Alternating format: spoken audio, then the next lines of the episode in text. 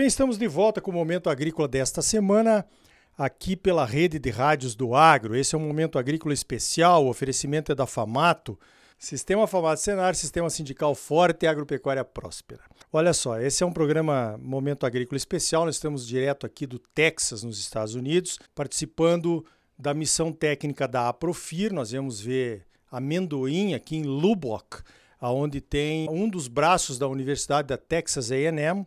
Nós nos deparamos aqui com um sobrenome poderoso, né? Na produção de algodão, Maeda. Encontramos aqui o Murilo Maeda, um brasileiro que PhD, pós-graduado aqui pela universidade. Ele é professor assistente e trabalha com extensão rural aí em algodão.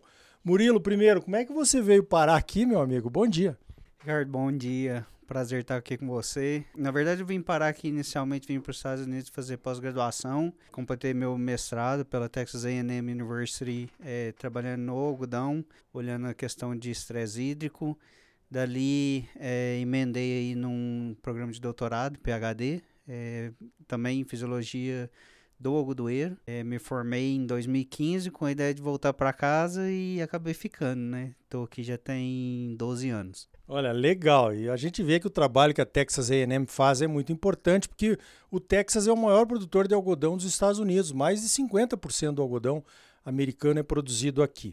Agora nós estamos vendo aí nas lavouras que nós andamos que a seca está muito grande. Como é que está a situação da produção de algodão esse ano aqui, Murilo?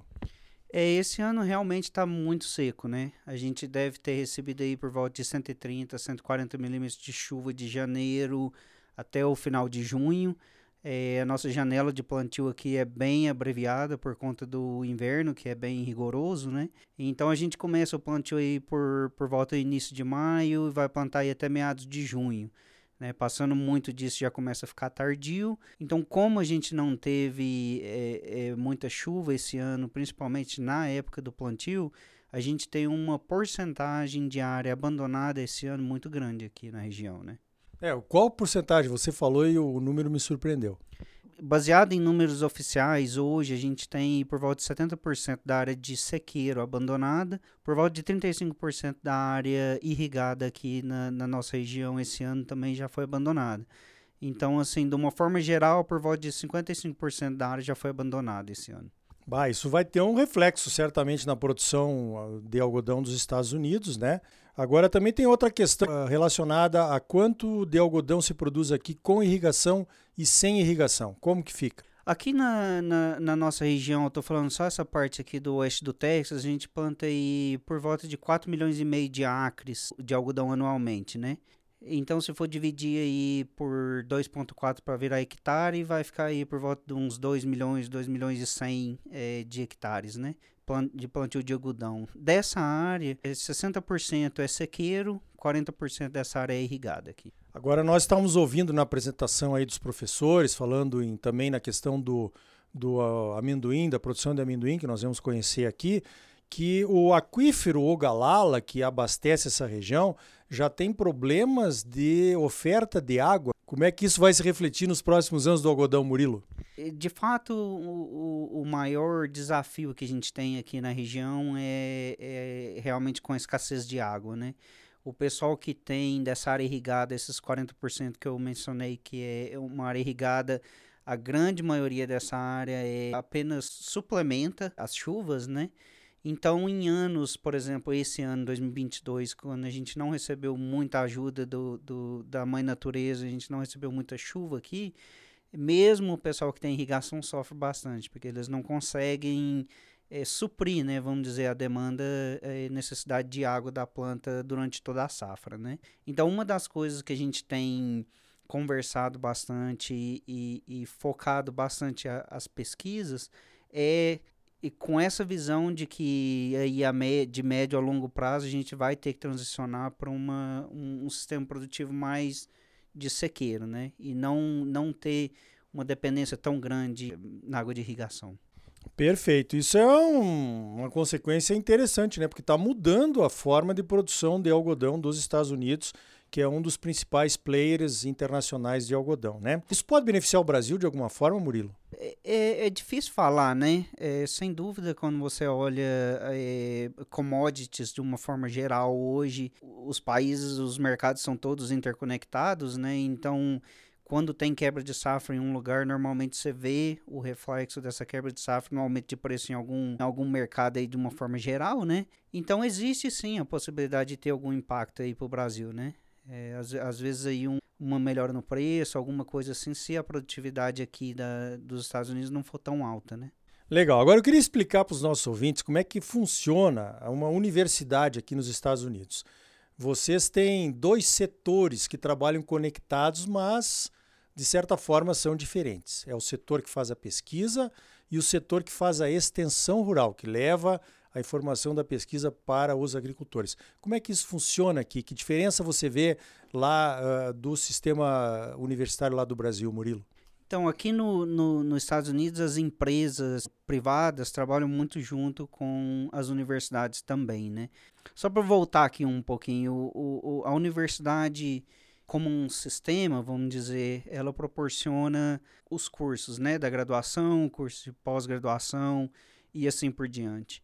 Dentro dos departamentos dentro da universidade, normalmente os professores também têm, a gente chama appointment, mas eles também têm uma ligação formal com um dos braços da universidade, seja o braço de pesquisa ou o braço da extensão. O meu caso, por exemplo, eu trabalho para o braço de extensão rural da universidade. Então, aqui na região onde eu estou, fico sediado num centro de pesquisa e extensão, e eu sou responsável por fazer pesquisa aplicada na cultura do algodão, assim como a educação é, dos produtores, né, por via da extensão rural. Quer dizer que você, faz, você dá aula aqui para a turma também, para os alunos, e também leva as informações na extensão rural das pesquisas que o outro time faz aqui dentro da universidade. Então aí que está uma, uma, uma das diferenças. No meu caso, a minha conexão formal com a universidade, eu sou 100% extensão. Então eu não dou aula. Normalmente o pessoal que faz a pesquisa, eles dão aula e também fazem a pesquisa. Eu faço pesquisa aplicada e a minha parte da educação é feita com o produtor via extensão rural. Então eu não, eu não dou aulas dentro da universidade, apesar de ter o título de professor é, pela universidade. Legal. Agora, uma outra coisa que eu queria discutir contigo, eu ouvir a sua opinião. Nós tivemos hoje um dia inteiro praticamente, né, uh, recebendo aí informações sobre como que a cultura do amendoim, do gergelim funciona aqui no Texas, a questão da melhoramento genético, enfim, da pesquisa e da extensão rural. E nós vimos pesquisadores de diversas nacionalidades. Você que é brasileiro, tinha um estudante ali do Nepal, tem uma, uma professora, uma pesquisadora de Cuba, tem um outro pesquisador aí da, do Japão, né? Uma pesquisadora do Japão também, que é responsável pela extensão rural. Como é que funciona? Estados Unidos, Cuba, não tem restrição esse tipo de coisa? Eles são realmente abertos a trazer cientistas de todo o mundo e compartilhar informações aqui com quem quer que seja? São sim, Ricardo. Hoje em dia, quando você olha dentro das universidades, é, empresas privadas, tem realmente uma mistura muito grande de, de, de culturas, né? Tem pessoas aí de várias nacionalidades que vêm para os Estados Unidos, normalmente vêm buscar é, uma pós-graduação, né, um mestrado, um doutorado, e acaba encontrando aí oportunidade de trabalho, né? Porque hoje em dia o mercado americano, de uma forma geral, ele é bem aberto a, a, a, pessoas que têm aí esses, esses graus, diplomas avançados, né, como mestrado e doutorado, para trabalhar nessa área de pesquisa e desenvolvimento. Perfeito. Olha quanto aprendizado aqui para nós brasileiros aplicarmos aí no Brasil, no Mato Grosso, né? Os produtores também daqui, do algodão, do amendoim, colocam muito dinheiro dos fundos na pesquisa, né? Última pergunta, Murilo, conta para nós como é que é esse financiamento da pesquisa. O dinheiro vem do governo americano ou o pessoal precisa ir atrás de outros recursos? Então, por exemplo, só para te dar, só para te dar um exemplo de como funciona um programa que seja de pesquisa ou um programa de extensão, eu vou te dar o exemplo do meu programa, por exemplo. Do estado do Texas eu recebo o meu salário e o escritório que, eu trabalho, né?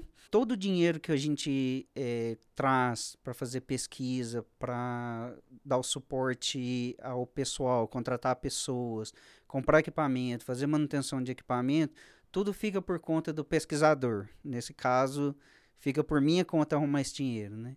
Então, aqui nos Estados Unidos, a gente trabalha muito próximo com associações de produtores. No meu caso, eu trabalho com associação local aqui de produtores de algodão. E a gente também trabalha com as empresas privadas, né? Então, às vezes, se eles tiverem algum interesse em, em testar algum produto novo ou alguma coisa nesse sentido, a gente trabalha com eles de forma a, a trazer recursos para o programa, para a gente poder fazer essas atividades. Muito bem. Então tá aí, ó. Conversei com o Dr. Murilo Maeda, um nome forte no algodão aqui no Brasil, agora também com uma parte da família aqui nos Estados Unidos. Ele é professor assistente e especialista em algodão aqui na Universidade do Texas A&M. Murilo, parabéns pelo trabalho e obrigado pela tua participação aqui no Momento Agrícola. Obrigado você, é uma, uma honra poder participar aqui.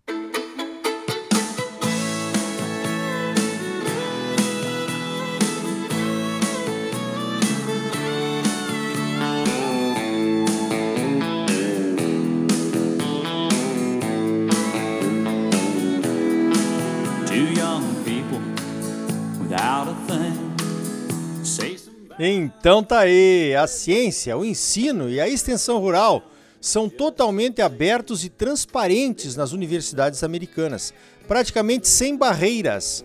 E pode mudar o governo aqui do jeito que for, que essas premissas de transparência, oportunidade, liberdade e inclusão continuam as mesmas. Pense nisso. No próximo bloco, o pesquisador da Embrapa Luiz Chitarra fala sobre as oportunidades da cultura do amendoim no Brasil e em Mato Grosso e analisa as oportunidades de parcerias com os americanos. Imperdível! E ainda hoje, a análise final da missão técnica da Profir aos Estados Unidos, que terminou nesta semana. Senar Mato Grosso, mais de 350 cursos gratuitos à sua disposição. São gratuitos porque já foram pagos pelos produtores rurais do estado. Procure o Sindicato Rural de sua cidade, faça um dos cursos gratuitos do Senar e comece uma vida nova. Não saia daí, voltamos já!